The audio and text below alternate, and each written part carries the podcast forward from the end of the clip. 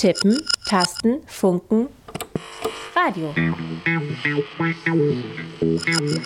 Aus Print nach mehr. IZ3W on Air. IZ3W? Die nord-süd-politische Zeitschrift IZ3W on Air. On Air.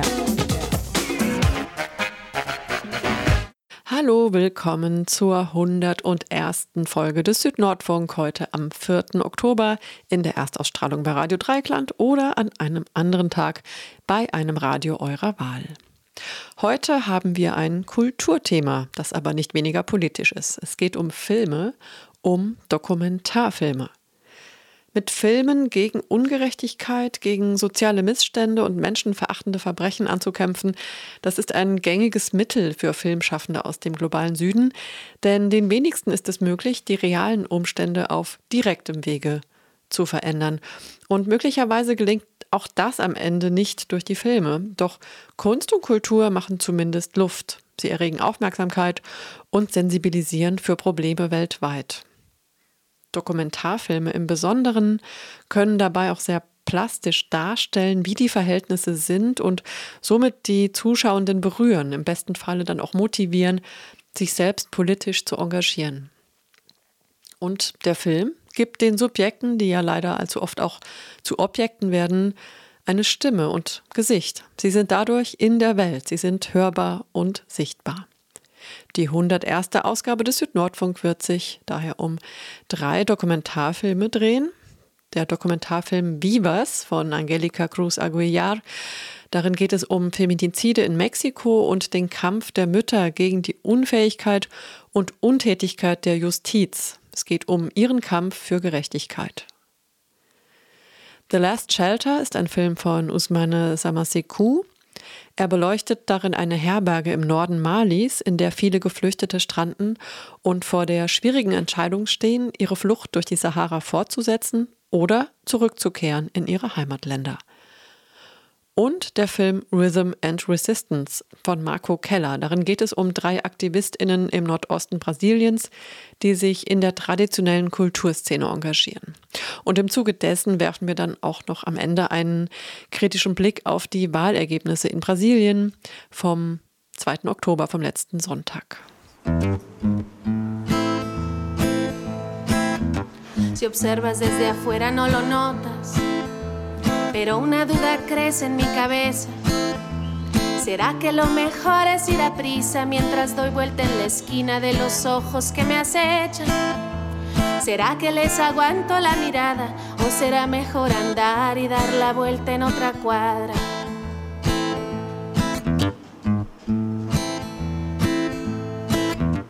La otra cuadra es un poco lo mismo.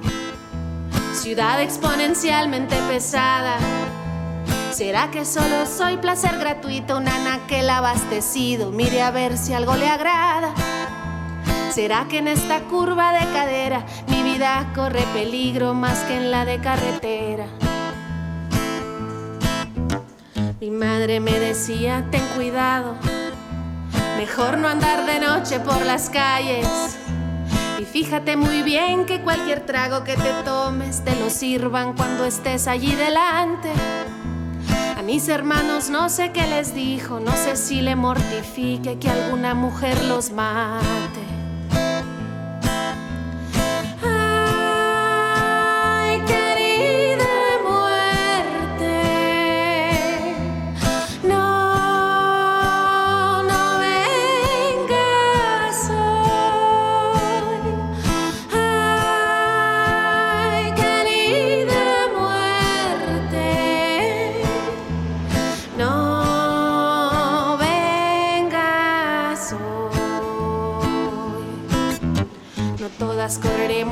Suerte.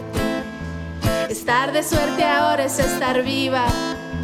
Ahora estar de suerte es que tu novio no resulte violador, abusador o femicida. Ahora estar de suerte es que a la muerte no le guste tu cintura y en su troca no te siga. Yo ya no sé qué hacer con esta rabia, tampoco mis amigas y pareja Denuncias y denuncias y denuncias y denuncias y no más no se ve a nadie tras las rejas. están libres afuera emborrachando a alguna chica para ver si en unas horas la cortejan.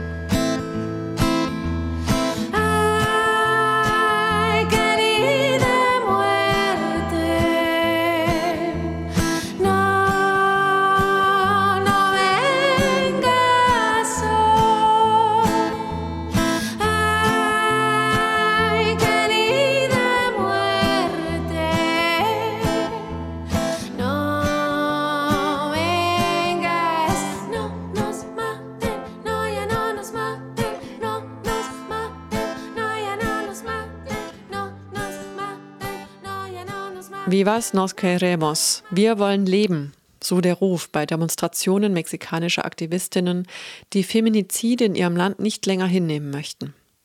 Dort werden nach offiziellen Angaben jährlich über 2000 Frauen aus geschlechtsspezifischen Motiven ermordet. Beispielsweise die zwölfjährige Fatima, die 2015 auf dem Heimweg von der Schule von drei Nachbarn abgefangen, misshandelt und ermordet wurde. Oder die 13-jährige Renata, die vom Ex-Partner ihrer Mutter in ihrem eigenen Zuhause getötet wurde. Die Mütter der beiden toten Mädchen engagieren sich seitdem in feministischen Kollektiven und fordern von der Regierung Maßnahmen für ein Leben ohne Gewalt und Feminizide.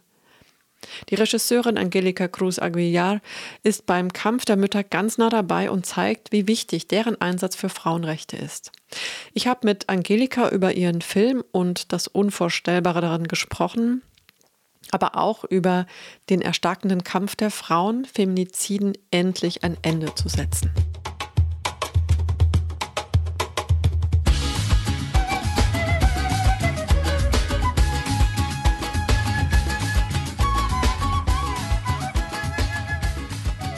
Jetzt wäre meine Frage, ob das das Kernthema der feministischen Bewegung ist, die Feminizide, oder gibt es da noch ganz viele andere Themen? Ich, ich weiß nicht, ob das den Kern ist, aber ich nehme an, das ist eine der größten Probleme, äh, dass äh, die Frauen motiviert, äh, in dieser Welle zu sein. Aber es gibt natürlich auch andere, sozusagen kleinere äh, Fälle von Ge Gewalt gegen Frauen, die nicht ein Femizid äh, ist. Aber äh, das größte Problem in diesem Fall, denke ich, ist diese Statistik mit Femizide, weil Femiziden sind die, die große Gewalt gegen Frauen. Und das ist in Lateinamerika und da vor allem auch wieder in Mexiko ja besonders verbreitet. Gibt es dafür eine offizielle Erklärung oder hat die, die Bewegung eine Erklärung dafür? Also eine Antwort wäre ja vielleicht der Machismo, mhm. aber warum in Mexiko noch mal mehr? Das ist eine sehr interessante Frage, die ich in den letzten Tagen bekommen habe. Aber ich denke, ich habe nicht eine richtige Antwort für das. Äh, warum es so ist, äh, frage ich mich auch, äh, warum es so brutal ist, habe ich mich auch gefragt. So, man kann sich nicht vorstellen, dass, dass solche äh, brutale, tragedische, tra so mit sehr viel Drama äh, diese Morde so existieren. So, ich, ich konnte mich das nicht vorstellen, aber das existiert so. Und ich denke, so äh, auch ein Ding, warum das so existiert, auch in solchen Ländern, es ist auch, weil viele Gesetze äh, zeigen irgendwie, dass, dass es ist erlaubt, solche Sachen zu machen, weil die, die Täter bekommen keine Strafe. Oder in, in Mexiko, die, die Statistik zeigen, dann 95 Prozent der Femiziden bleiben äh, ohne Strafe. Vielleicht auch, äh, ich denke, es ist nicht nur ein Problem von Mexiko, weil, wie du gesagt hast, in Deutschland gibt es auch Femizide. Okay, die Statistiken sind nicht so groß. Aber dann wäre die Frage, äh, es ist auch so, weil es nicht so sichtbar ist, oder ich denke allgemein diese, diese Gewalt gegen Frauen, äh, es ist ein weltweiteres Problem. Vielleicht in einem Länder so wie in Mexiko, äh, haben wir solche Statistik, aber in anderen Ländern gibt es auch in andere Weg oder in andere Form auch das Gewalt gegen Frauen. Ja, es ist ja vielleicht auch ein Symptom des Patriarchats oder auch ein genau. Ausdruck der, der Macht ne? oder dieser ja. Machtwunsch und Machtwille. Ich finde es nur so dramatisch, dass es eben die, also wie du schon beschrieben hast, diese Brutalität. Also das eine ist, man möchte andere unterdrücken, okay. Schlimmer ist es, jemanden ermorden zu wollen. Das ist doch schon unfassbar. Also ein Menschenleben einfach vernichten zu wollen, diese Motivation. Das kann man sich überhaupt nicht vorstellen, wie die zustande kommen soll. Und dann auch noch wiederum auf eine so sadistische Art und Weise, also dass das Opfer auch wirklich leidet und dass man das Opfer noch vorher quält bevor man es tötet. Also das ist einfach was, was in meinem Gehirn überhaupt gar nicht funktioniert. Und ja, ich weiß nicht, das ist ja jetzt nicht mexikanisch, das ist einfach menschlich. Und mhm. ja, wie, ich weiß nicht, ob es da auch jetzt psychologische Erklärungen dafür gibt. Ich meine, Sadismus ist ja auch ein Phänomen der menschlichen Natur leider. Also ob du da mal was dazu gelesen hast, wie warum speziell das nochmal so einen besonderen Kick zu geben scheint den Männern. Das habe ich nicht recherchiert, aber ich habe auch zum Beispiel, ich, eine von meinen Protagonisten ist äh, Lorena und ihre Tochter, zwölf Jahre alt, so war äh, eine Opfer von Femizid äh, und die Täter waren drei Nachbarn. Und diese Morde, äh, diese Mord war eine der brutalsten Morde in Mexiko. Und äh, in der Doku Vivas kann man mehr, mehr wissen, wie das war und warum und so weiter. Aber ich habe sie ge gefragt zum ersten Mal, aber warum? Äh? Oder was, äh, warum haben Sie das gemacht? Äh, und, und sie hatte auch nicht eine Antwort gehabt, weil sie meinte, sie kannte diese, diese drei Nachbarn, die waren äh, jung. Äh, sie kannte die, wo sie wohnte, das war so wie eine kleine Community und alle, alle, alle kannten, haben sie, äh, wie heißt das so, alle kannten sie, ja. Mhm. Und, und sie meinte, dass sie, es gab nicht so ein Problem mit denen oder so, dass die bloß so verrückt geworden sind äh, und haben das getan, aber warum gibt es nicht eine richtige Antwort? Sie meinte auch vielleicht, sie, sie waren am diesem Tag, ähm, haben sie Drogen genommen oder so. Äh, aber eben, es gibt Leute, die auch Drogen nehmen und machen solche Sachen nichts. So, ich denke, eine bestimmte Erklärung für alle diese äh, brutale Morden gibt es nichts.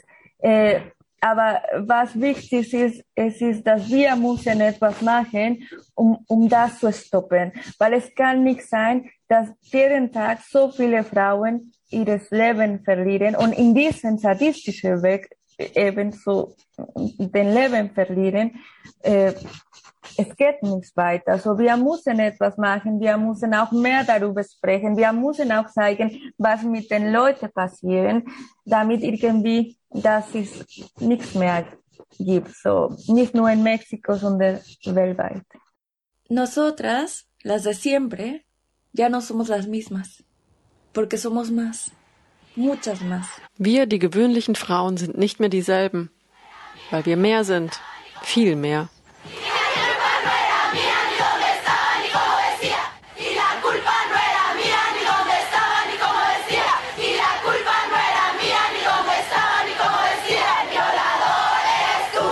Und es war nicht meine Schuld, egal wo ich war oder was ich trug.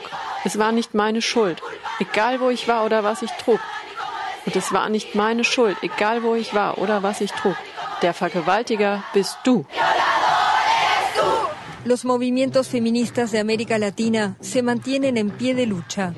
En las calles de México, Argentina o Chile, las mujeres renuevan la presión sobre sus gobiernos, decididas a conseguir avances concretos contra la violencia machista y a favor del aborto. Lateinamerikas feministische Bewegungen erhalten den Kampf aufrecht.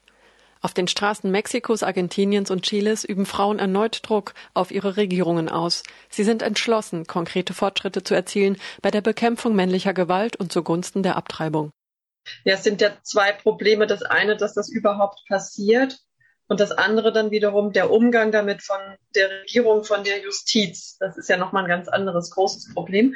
Was denkst du, hm, ja, wo, wo wäre da der Ansatz, dass man junge Menschen oder junge Männer in dem Fall, dass die gar nicht erst auf die Idee kommen, dass es diese Möglichkeit gibt? Also müssen da schon die, fängt das bei den Müttern an, bei den Eltern oder nur die Frauenbewegung? Also wo ist da der, der erste Schritt? Ähm, das ist auch eine gute Frage. Äh, äh, ich denke allgemein, es ist solche äh, feministische Bewegung weltweit ist auch sehr wichtig, um, um zuerst die Frauen bewusst zu machen, was für Gefahr, Gefahren gibt oder äh, auch um, um die Frauen zusammenzustellen und damit diese Kraft stärker ist, aber auch äh, damit die Männer und die Männer allgemein oder allgemein den ganzen Gesellschaft sehen konnte, äh, was, was ist passiert und dass wir irgendwie diese, diese Verhalten, äh, machistische Verhalten, egal wie, dekonstruieren äh, können. So einfach, äh, äh dass, dass wir dass für uns alle klar ist, dass es gibt so ein patriarchalisches System und dass dieses patriarchalische System äh, ist vielleicht Verantwortung für diese, diese Sachen, die weltweit passieren. Weil ich meine, das ist so auch ein großes Thema, das vielleicht ist nicht sehr gut auf das äh, befassen kann. Aber ich denke, das ist Information, es ist diese diese Zusammenpower äh, von Frauen, äh, von fem die feministischen Bewegungen, aber auch die Bildung äh, von den Leuten, äh, dass, dass wir sollten Männer und Frauen und alle Menschen gleich sein. Una rutina que partió con feministas chilenas en Valparaíso y ahora se hizo viral en todo el mundo. Un violador en tu camino, como ha sido bautizado, se denomina el acto del colectivo Las Tesis de Valparaíso. Diese Aktion ging von chilenischen Feministinnen aus Valparaíso aus und hat sich inzwischen auf der ganzen Welt verbreitet. Ein Vergewaltiger auf deinem Weg lautet der Name der Performance des Kollektivs. La Tesis aus Valparaíso. Un año en Valparaíso hicieron una manifestación eh, bastante llamativa, ¿no? Eh, In Valparaíso gab es eine Demonstration, die war ziemlich auffällig. Und tatsächlich hat sich die Performance der Vergewaltiger bist du weltweit verbreitet. Das Patriarchat ist ein Richter, der uns für unsere Geburt verurteilt. Und unsere Strafe die Gewalt, die du nicht siehst. Der Feminizid. Die Straffreiheit für meinen Mörder. Das Verschwinden. Die Vergewaltigung.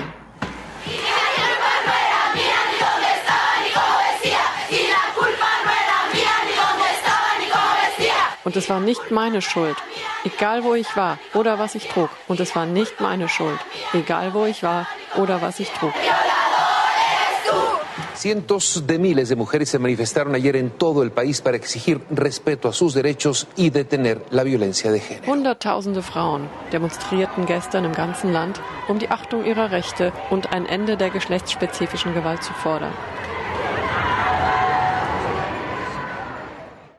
In dem Film sieht man ja auch ein bisschen, ich weiß nicht, ob das der Präsident von Mexiko ist, glaube ich, der sich auch zu, dazu äußert, zu der, zumindest zu der Frauenbewegung und sich dann auch kritisch äußert und sie auch so ein bisschen in diese Ge Gewalt oder terroristische Ecke fast schon stellt, ähm, was ja in dem Fall so ein bisschen auch eine Dramatik hat, weil äh, ja er auch nicht so wirklich was dagegen tut oder tun, naja, tun können wahrscheinlich, aber er tut nicht so wirklich was gegen diese Gewalt. Ähm, was, was sind die Forderungen der, der Frauen an die Regierung? Was muss getan werden, dass diese Feminizide zumindest weniger werden? Äh, ich denke, äh, das Wichtigste ist auch, dass wenn ein Femizid gibt, äh, die Frauen wollten Gerechtigkeit haben und dass diese ähm, Femizide äh, nichts vergessen sollten einfach so und dass die Täter äh, Strafen bekommen sollten. Und ich denke, das ist äh, die Frauen sich wünschen zuerst, weil das, ich denke, selbstverständlich ist. Ähm, aber auch äh, sie, sie müssten äh, diese Verständnis haben und auch mehr diese Verständnis für die Politik äh, äh, äh, als Schutz äh, haben. So, weil die Sache mit dem Präsident von Mexiko ist, äh, bevor als er Präsident war, er hat versprochen, dass er wird die, die, der Präsident sein, das mehr die Feminismus unterstützt. Und das ist das Gegenteil, weil der Regierung hat auch viel, viel Geld weggenommen von von Programme oder von Hilfe für Frauen äh, hat äh, de, den Budget reduziert. Und auch in solche Demonstrationen haben wir gesehen, wie er immer äh, sich angegriffen hat und hat der Mauer in 2021 gebaut vor dem Rathaus, wo, wo er wohnt, weil er da hat gesagt, dass die Frauen äh, gehen dorthin nur um alles kaputt zu machen. Aber warum die Frauen das machen, äh, hat er noch nicht verstanden. Und er hat, äh, viele Frauen sagen, dass mit dieser Mauer oder diesem Verhältnis, das er, äh, er hat, hat äh, den Gespräch mit den Gesellschaft und mit den feministischen Frauen gebrochen. Mhm. Und äh, äh, es ist ein bisschen traurig, weil er hat anderes versprochen und er, er, er ist ähm, eine linke Präsident äh, und vielleicht hat er in andere Sachen ähm, äh, besser unterstützt oder so, aber zu den Frauen und Sicherheit der Frauen und diese Femizide äh, Fälle hat er noch nichts getan. Ja, genau. Und das Problem eben auch die Straffreiheit. Die Justiz arbeitet nicht so, wie sie arbeiten muss. Weißt du, woran das liegt, was da die Probleme sind in der Justiz? Das ist auch schwierig zu beurteilen. Äh, in Mexiko gibt es so viele Probleme und es gibt auch so viel Korruption. Und ich kann mir vielleicht vorstellen, dass das es liegt an die an die Korruption und dass die die Behörde nicht richtig ihre Arbeit machen, aber nicht nur in solchen Themen, sondern in viele auch andere, auch mit Drogenkartellen, mit auch andere große Problematiken. Aber ja, manche haben keine Lust oder keine, keine Energie, um, um sich richtig in solche ähm, Fällen zu, zu, zu involvieren, um, um, die, um die Sachen zu lösen. Und, und vielleicht ist es auch, weil es gibt so viele, äh, dass vielleicht gibt es nicht genug Personal. Ich weiß nicht, das ist nur eine Vermutung, ja. Äh, weil ich kann mich auch, das kann ich, für mich ist das nicht klar, warum es so ist. Äh, äh, die, die Regierung und die Behörden sollten ein Schutz für, für diese Opfer sein. Und die sind das Gegenteil. Und sie machen die, die, die, äh, die Weg zur Gerechtigkeit äh, schwieriger. Ähm, nur wenn die Frauen oder die, die, die, die Mütter zum Beispiel von den Opfern mehr Druck machen, dann vielleicht gibt es eine Änderung. Aber von der Nix äh, oder von von der Arbeit, dass sie selbstverständlich äh, machen sollten, manchmal kommt, kommt nichts und kommt dies, diese Verantwortung.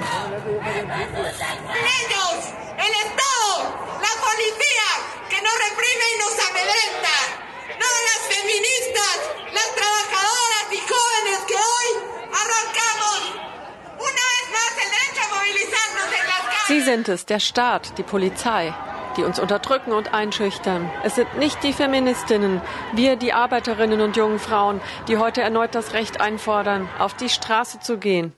Ja, in dem Film hm, zeigst du ja auch mehrere Mütter, die ihre Töchter verloren haben, auch schon in jungen Jahren.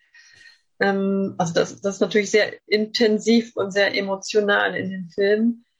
Ähm, und es ist auch, ja, man, man spürt regelrecht die Verzweiflung, aber auch die Wut die sie haben auf die Regierung und auf den Staat. Und ich frage mich in dem Moment halt, also mein erster Zugang ist dann oft, ich, ich würde sie mit meinen eigenen Händen umbringen, ja, also Stichwort Selbstjustiz. Ähm, eben wenn ein, ein System nicht funktioniert, wie es sollte, ko kommen da solche Gedanken oder ist, ist das ein Thema in, in so einer Gesellschaft? Und ich frage mich eben auch, ich habe mich auch gefragt, wo sind die Väter, wo sind die Männer in dem Film? Die kommen nicht vor.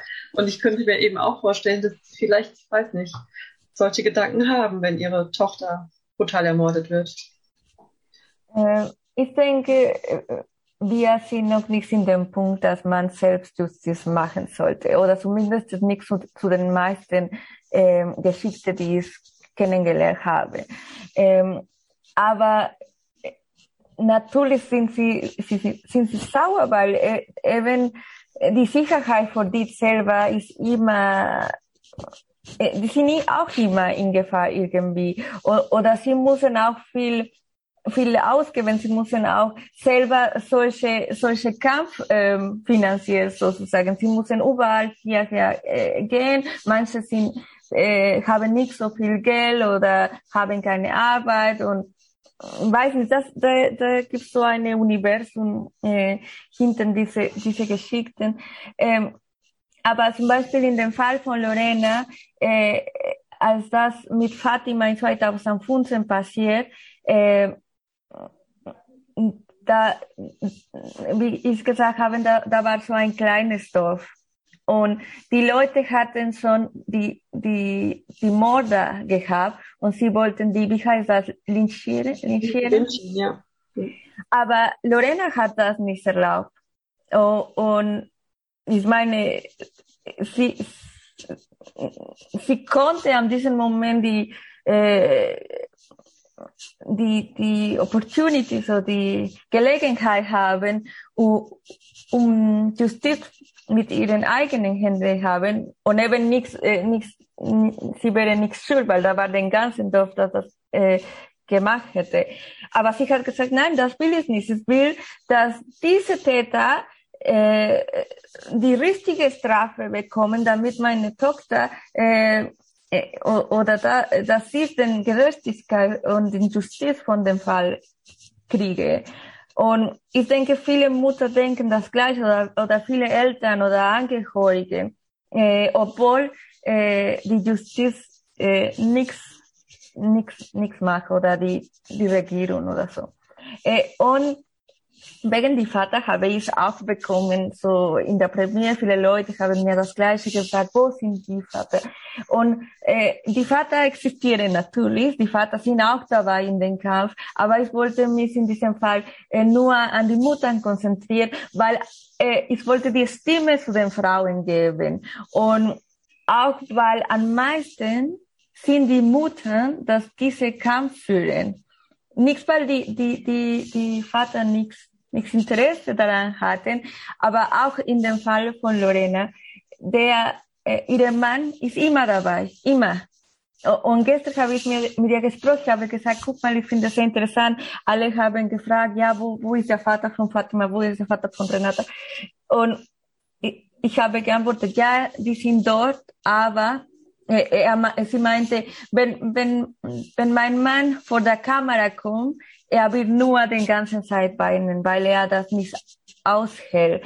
Äh, ich weiß nicht, ob mit jedem Vater das der, der Fall wäre, aber ich habe viele von denen auch im Kampf gesehen, so in den Kampf von Gerechtigkeit. Sie, sie sind auch dabei in die, in die Demonstrationen. Aber wie gesagt, ich wollte in diesem Fall nur mich konzentrieren an die Muttern und auch die Stimme von von die Frauen weiter oder stärker machen. El cuerpo de Margarita aún no. Yo todo lo incendio, yo todo lo rompo. Si un día algún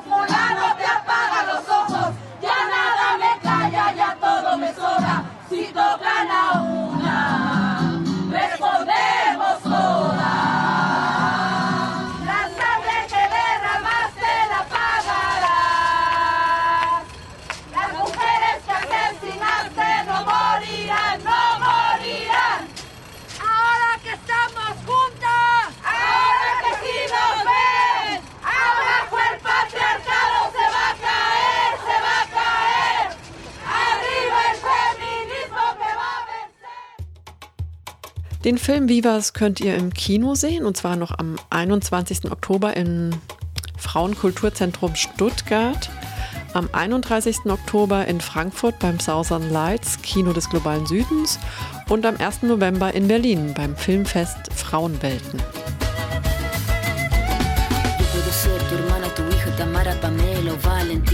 Puedo ser tu gran amiga, incluso tu compañera de vida. Yo puedo ser tu gran aliada, la que aconseja y la que apaña. Yo puedo ser cualquiera de todas, depende de cómo tú me apodas. Pero no voy a ser la que obedece porque mi cuerpo me pertenece. Yo decido de mi tiempo, como quiero y dónde quiero.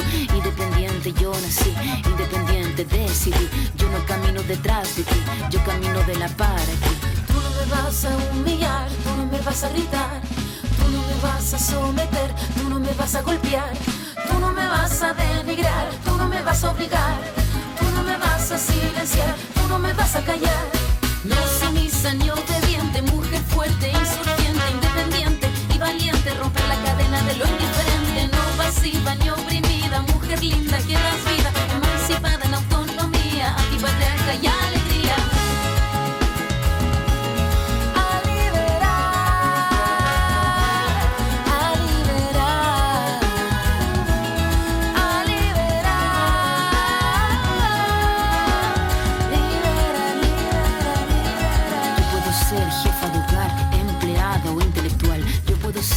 Protagonista de nuestra historia y la que agita la gente, la comunidad, la que despierta la vecindad, la que organiza la economía de su casa, de su familia.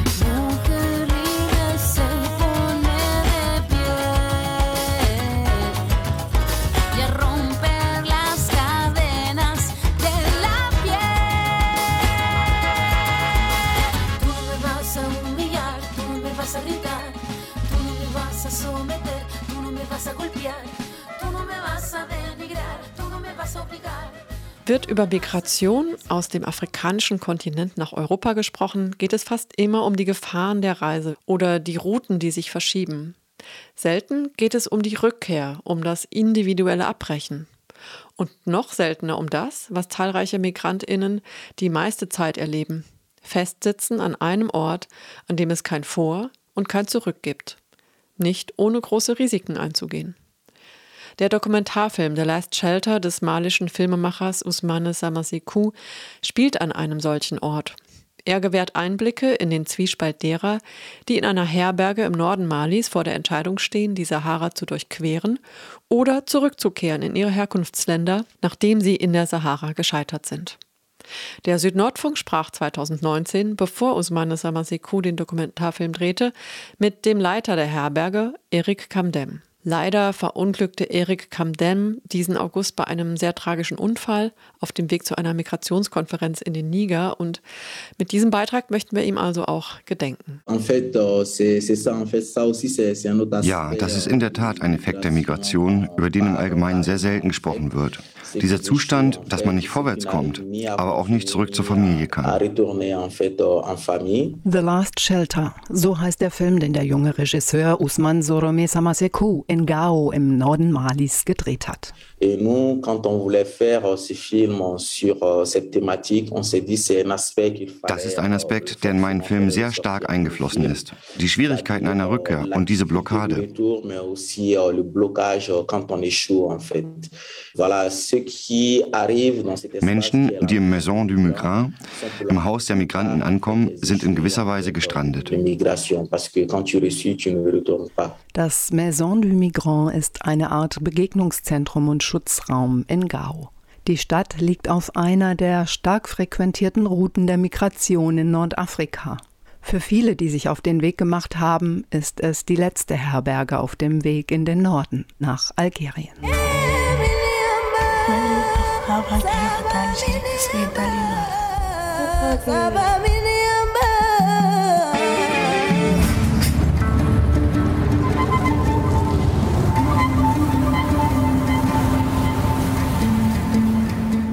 Der Regisseur kommt selbst aus Mali. Ousmane Samasekou hat seinen Film unter anderem seinem Onkel gewidmet, der vor über 30 Jahren fortging und spurlos verschwand. Ich bin dankbar dafür, dass ich die Wüste überlebt habe.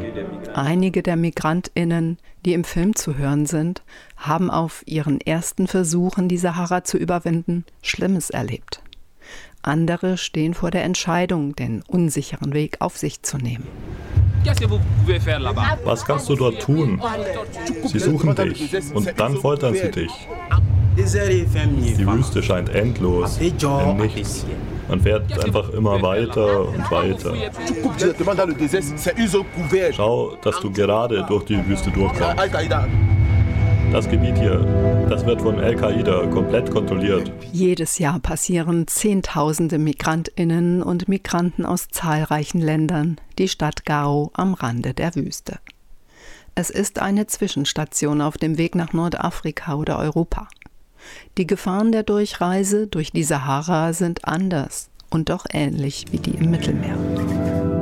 Moi, les expériences que j'ai eues à vivre, c'est la discrimination. Meine Erfahrung ist, du wirst immer diskriminiert werden. Du wirst weniger wert sein als ein Mensch. C'est assez compliqué en fait pour euh, ceux qui échouent de, de revenir en fait bredouille parce que Es ist sehr schwierig für die, die es nicht geschafft haben, dorthin zurückzukehren, von wo sie aufbrachen. Denn oft hat die ganze Familie sie vor der Abreise unterstützt und zusammengelegt, damit sie die Reise machen können. Darum habe ich von Anfang an Wert darauf gelegt zu sagen, dass so eine Reise einer einzelnen Person eigentlich ein Familienunternehmen ist. Es ist zwar ein Sohn oder irgendein Freiwilliger in der Familie, der entschieden hat oder bereit ist, loszuziehen. Aber alle greifen tief in die Tasche und unterstützen diese Person mit Geld, mit Spenden, mit guten Wünschen. Sie trägt die Hoffnung einer ganzen Familie. So ist es in der Mehrzahl der Fälle.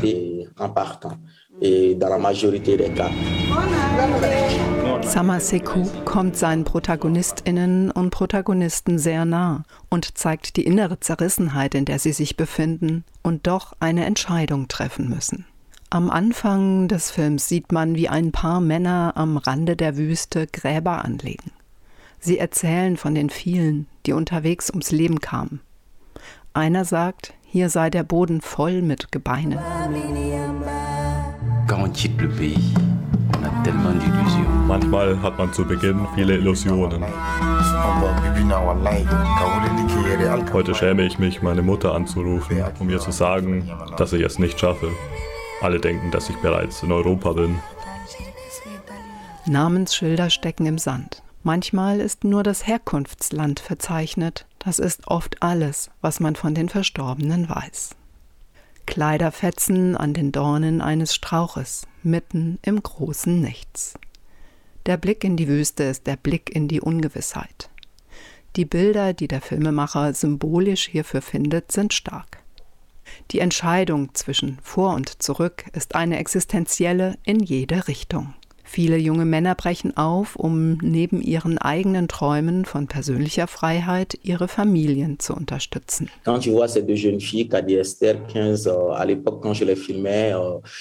Anders war das bei den Frauen, die ich filmen durfte. Kadi und Esther. Kadi war zu dieser Zeit 15 und Esther 14 Jahre und ein paar Monate. Bei ihnen realisiert man, dass es nicht nur um das Geld und bessere Einkommenschancen geht oder um ein Abenteuer. Dazu sind sie zu jung. Sie sind aus persönlichen Gründen losgezogen. Kadi kam mit ihrem Vater nicht zurecht. Sie hatte familiäre Schwierigkeiten.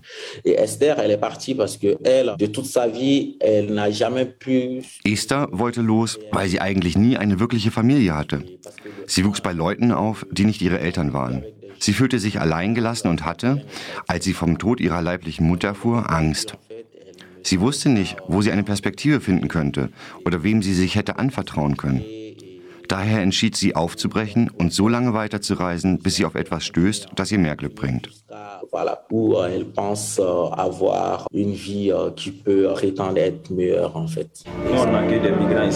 Wir heißen alle Migranten willkommen, egal ob sie aufbrechen oder zurückkommen.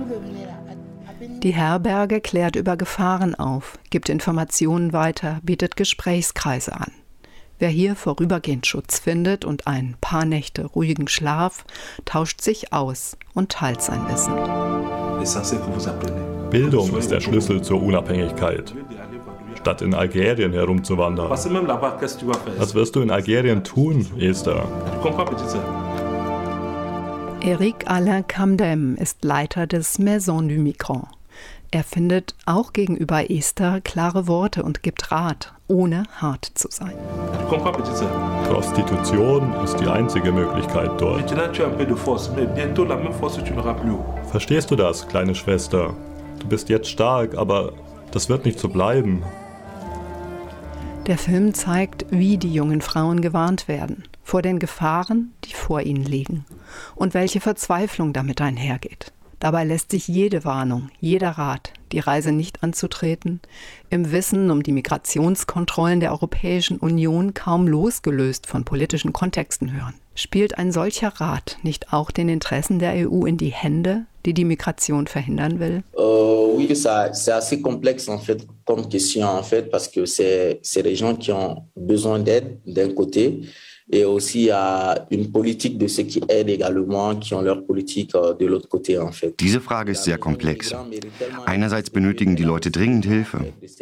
Andererseits wird die Hilfe auch immer von der Politik mitbestimmt. Und wer hier die Herberge finanziert, hat seine eigenen Spielregeln. Ce bailleur a aussi euh, ses exigences également de l'autre côté. Moi, je trouve que Allerdings braucht das Maison du Migrant finanzielle Unterstützung, um zu existieren. Für Wasser, für Essen und für die medizinische Erstversorgung der Ankommenden. Ja, ich finde es sehr schade, dass man hier in der Region die Menschen in ihrer Bewegungsfreiheit einschränkt. Denn wir leben in einer vernetzten Welt, in der jede Person das Recht haben sollte, sich so freizügig zu bewegen, wie sie es wünscht. So sehe ich die Sache.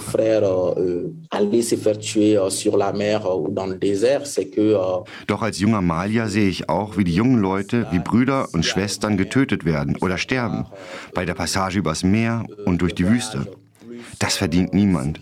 Und wenn es die Mittel gäbe, die Reiserouten sicherer zu gestalten, wenn es sicherere Wege gäbe, damit niemand sein Leben aufs Spiel setzen muss, um eine bessere Zukunft zu suchen oder frei leben zu können, das wäre aus meiner Sicht eine gute Lösung.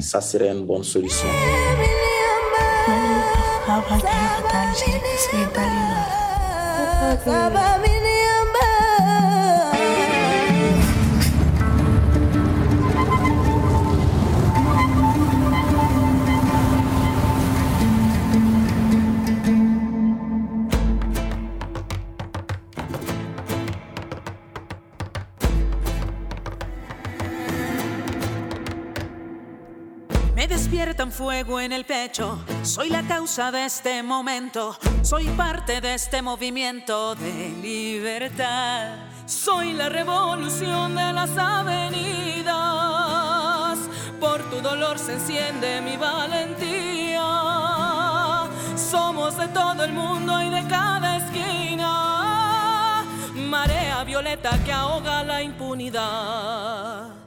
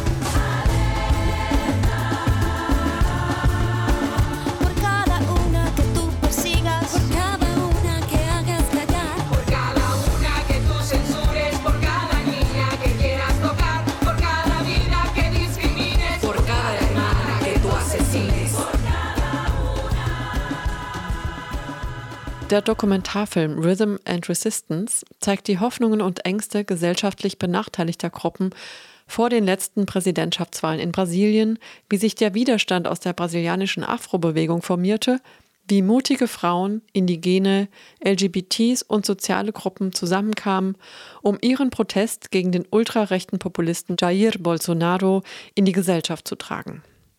Maike sprach mit dem Filmemacher, mit Marco Keller.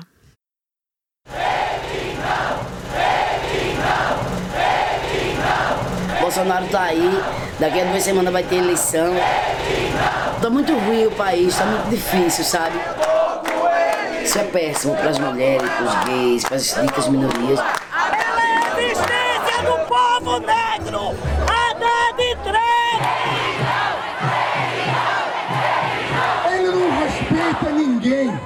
Não respeita negro, fala mal de mulher. Ele não pode ser presidente do Brasil. Rhythm and Resistance erzählt die Geschichte von drei Protagonistinnen, die sich im Nordosten von Brasilien in der traditionellen Kulturszene engagieren. Bis zu dem Tag, an dem die Präsidentschaftswahlen 2018 im Land immer näher rücken.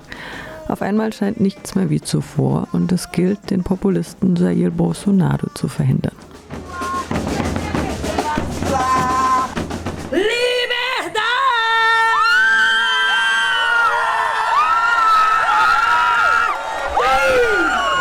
Wir trafen Marco Keller, der bei Rhythm and Resistance Regie führte sowie Kamera und Ton übernahm, bei der Freiburg Premiere im Friedrichsbau. Doch zunächst ein wenig Musik von Brasilikum, die bei der Vorführung eine Live-Performance ablieferten.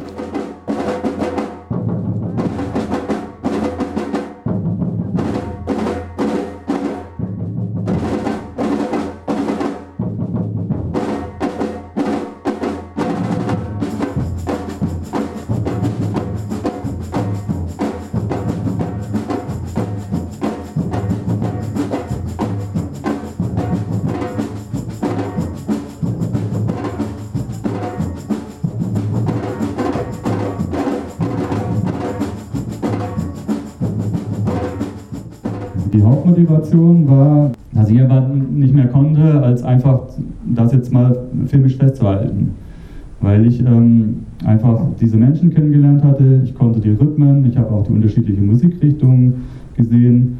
Und dann dachte ich, ich muss das jetzt auch mal festhalten. Ich dachte, das filme ich jetzt einfach mal, weil ich schon mal da bin. Irgendwann dachte ich so, okay, jetzt habe ich halt dies, also ich habe Beth, Tomboy und Secker, ähm, mit denen möchte ich jetzt mal Interviews führen und auch mal einen Trailer schneiden und dann mal gucken, ob ich das über eine Filmförderung vielleicht finanziert bekommen. Das Problem ist aber immer mit Filmförderung, dass man eigentlich ähm, nicht anfangen darf, vorher zu drehen, sondern erstmal ein Konzept einreichen muss und dann kann es halt sein, dass man erstmal ein, zwei Jahre vergehen. Da weiß man immer noch nicht, ob man überhaupt eine Förderung bekommt. Ich finde das bürokratisch auch immer extrem schwierig, wenn du halt schon in so einem Thema drin bist, dass ich halt doch gedreht habe. Und ich fand es interessant, weil ich habe ja sonst immer sehr viele Menschenrechtsfilme gemacht und auch Umweltthemen bearbeitet, mal filmisch anders zu arbeiten. Also gerade mit der Kraft von Rhythmen, also schon auch soziale Themen. Aber ich wollte halt mal so einen Film machen über die brasilianische Kultur. Oh linda, há muito tempos atrás, mas quem botou esse nome hoje não existe mais. Oh linda, oh linda dos Caeté, lá do alto da Sé, dos antigos carnavais. Ó oh, linda, ela balança e não cai, mas quem botou esse nome hoje não existe mais. Ó oh, linda, há muito tempos atrás. Mas é sem, sem palavra a cultura de Pernambuco. Eu acho que tanto encanta como tem muita magia, tem, muito, tem muita força da comunidade. Às vezes as entidades governamentais não ajudam as pessoas com a força que tem no coração da sua cultura, da sua, da sua energia, vem para ruas, vem fazer sua fantasia com seu dinheiro. Ab September, Oktober, dann fangen die ersten Trainings an von den kommenden Gruppen. Das geht dann bis einschließlich Februar, also das ist fast ein halbes Jahr, je nachdem, liegt.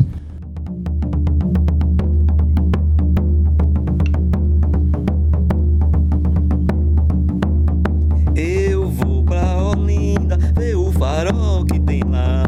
Eu vou pra Olinda ver o farol que tem lá. Menina, quando eu passar pelo alto da colina.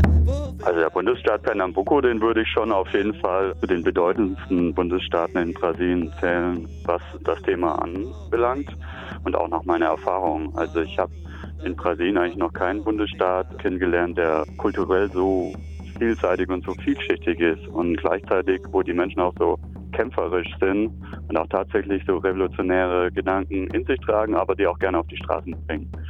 Und ähm, dann ist es zum Beispiel in Recife, in der Millionenmetropole, auch gar nicht so verwunderlich, wenn dann mal Zehntausende von Menschen irgendwie zusammenkommen, um eben für Rechte einzustehen und das auch einzufordern. Und das habe ich halt auch in dieser Vorwahlkampfzeit zu den Präsidentschaftswahlen 2018 öfters miterlebt. Also ich war ja dann mittendrin in den Demos, wo es einfach auch um Frauenrechte geht, um die Rechte der afro-brasilianischen Bevölkerung, aber auch um die Landrechte der indigenen Bevölkerung. Ich weiß auch aus früheren Reisen, dass zum Beispiel in Bezug auf die indigene Frage auch Pernambuco schon immer sehr revolutionär war. Also natürlich gibt es da die ganze Konfliktbreite, die wir auch so in Brasilien finden. Aber die Chukuru zum Beispiel, also ist eine indigene Bevölkerung in Pernambuco, die haben das schon vor langer Zeit geschafft, fast ihr gesamtes Territorium zurückzuerkämpfen, zwar noch in einem intakten Zustand. Todo mundo brinca coco e depois dança baião. Cordaia, cordaia, corda João. A dançar coco no salão. Cordaia, cordaia, corda João. A dançar coco no salão. Brasil ser um país lindo, forte, rico. Und dann kannst du halt an vielen Straßenecken solche Trommelgruppen finden, mit unterschiedlichsten Rhythmen. Die kannte ich damals überhaupt nicht. Also klar, ich war davor schon einige Mal in Brasilien, kannte auch Samba und so, aber dann ist mir halt Coco begegnet, Maracatu, Afoché, Forró, Frevo und noch viele andere. Und ähm, das fand ich damals total spannend und interessant und das hat mich auch total irgendwie bewegt und angetriggert. Und dann habe ich diese Gruppen so gesehen, wie da, da, so standen und dann Wochen später sind die so durch die Straßen gelaufen. Da haben halt die Umzüge geprobt. Dann dachte ich, ich hätte eigentlich total Lust, da irgendwo mal mitzuspielen. Und dann hatte ich irgendwann auch eine Trommel umhängen und habe diese Rhythmen gelernt. Und bei dem nächsten Karneval habe ich dann auch mit dieser Gruppe Aparte Percussiva mitgespielt und das Jahr darauf dann auch mit einer anderen Maracatu-Gruppe. Das fand ich damals so spannend, weil du halt in Ulinda so viel entdecken kannst, die ganze Zeit. Aber am Anfang verstehst du das gar nicht. Also was das alles ist, was sind die Einflüsse, wo kommt das her? Weil du hast indigene Einflüsse, du hast Afro-Einflüsse und du hast aber auch europäische Einflüsse. Und beim Karneval laufen jetzt auch die ganzen Gruppen super unkoordiniert ineinander rein. Also es ist ein riesen Chaos. Also niemand weiß so genau, wo die Gruppen langlaufen, aber irgendwo laufen sie und wenn es einem gefällt, läuft man mit und tanzt mit oder singt mit. Und dann kommt auf einmal, hast du eine Trommelgruppe, eine Maracatu-Gruppe, wo hinten dran schon die Menge irgendwie am Toben ist. Und dann kommt auf einmal vorne ein Frevo-Blasorchester. Und dann treffen die sich so in der Mitte, in den engen Gassen mit Hunderttausenden von Menschen, die während des Karnevals in Urlinda sind. Und dann kann es sein, dass es dann irgendwie so eine Performance gibt. Also dann wird der Frevo mit dem Maracatu ganz spontan verknüpft, ja. Und dann entsteht in dem Moment was ganz Neues. So. Und das ist so auf der musikalischen Ebene super spannend. Und dann hast du aber natürlich auch ähm, die ganzen afroamerikanischen Einflüsse, du hast so religiöse afrikanische Einflüsse, die irgendwie da sind. Ich habe das bis heute auch noch gar nicht alles verstanden. Also da gibt es für mich nach wie vor eine Menge zu entdecken, aber es ist auf jeden Fall ein Ort, der sich lohnt, mal vielleicht hinzugehen, wenn man Gelegenheit hat und in dem man total viel erleben und auch entdecken kann und wo man vielleicht auch so ganz tief im Herzen berührt werden kann, allein schon durch die Rhythmen.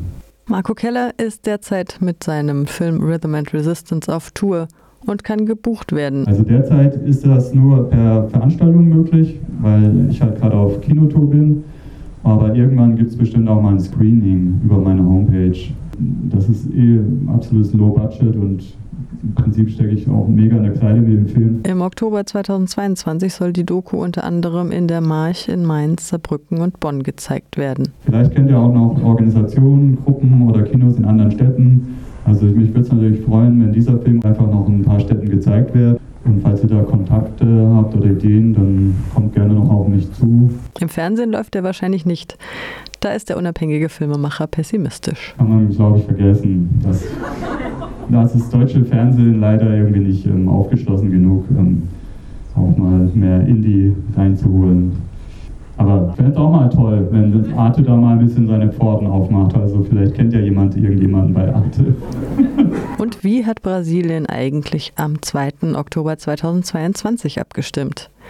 Darüber sprachen wir mit Niklas Franzen. Er ist Journalist und Autor von Brasilien über alles, Bolsonaro und die rechte Revolte. Und ist derzeit in São Paulo. Die Brasilien-Initiative hat heute gemeldet, Luis Inácio da Silva von der Arbeiterpartei PT hat es beinahe geschafft, heißt es in der Pressemitteilung. Er erreichte gestern 48,43 Prozent der Stimmen und tritt damit am 30. Oktober in der Stichwahl gegen den bisherigen rechtspopulistischen Präsidenten Jair Bolsonaro an. Dieser erreichte entgegen aller Vorhersagen erstaunliche 43,2 Prozent. Das Ergebnis ist auf jeden Fall überraschend, vor allen Dingen, wenn man sich die Umfragewerte anguckt. Also noch am Samstag, also einen Tag vor der Wahl, haben eigentlich alle seriösen Meinungsforschungsinstitute vorausgesagt, dass Bolsonaro so auf rund 36 Prozent der Stimmen kommen könnte. Und ja, Bolsonaro hat äh, viel mehr Stimmen geholt, als eigentlich äh, alle äh, Demoskopen und Demoskopinnen äh, vorausgesagt haben. Deshalb ist es auf jeden Fall eine Überraschung. Also es ist schon eine relativ große Polarisierung. Also es gibt zwei große Lager, Bolsonaro und Lula. Aber insgesamt hatte ich so das Gefühl, dass es gar nicht so doll den Alltag der Brasilianer und BrasilianerInnen bestimmt hat, wie das noch 2018 bei der Wahl der Fall war.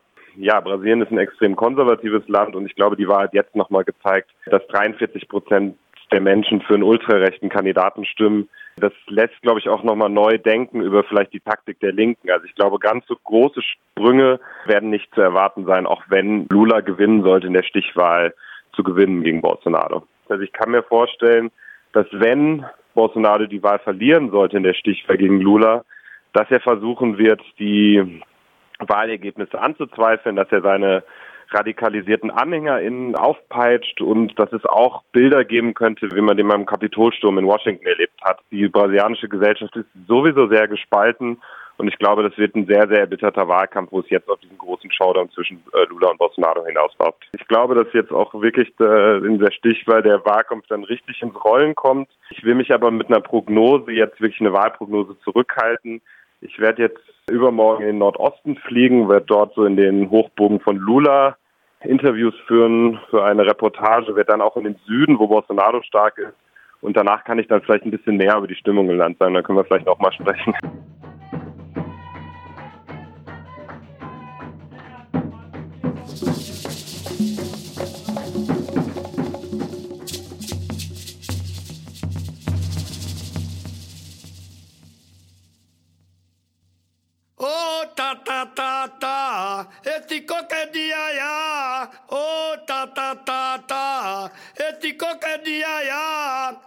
Esse coco é muito bom.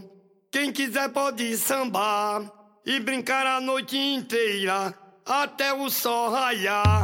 Oh ta ta ta ta, esse coco é de aiá. Oh ta ta ta ta, esse coco é de aiá. Oi quem tá dentro não sai.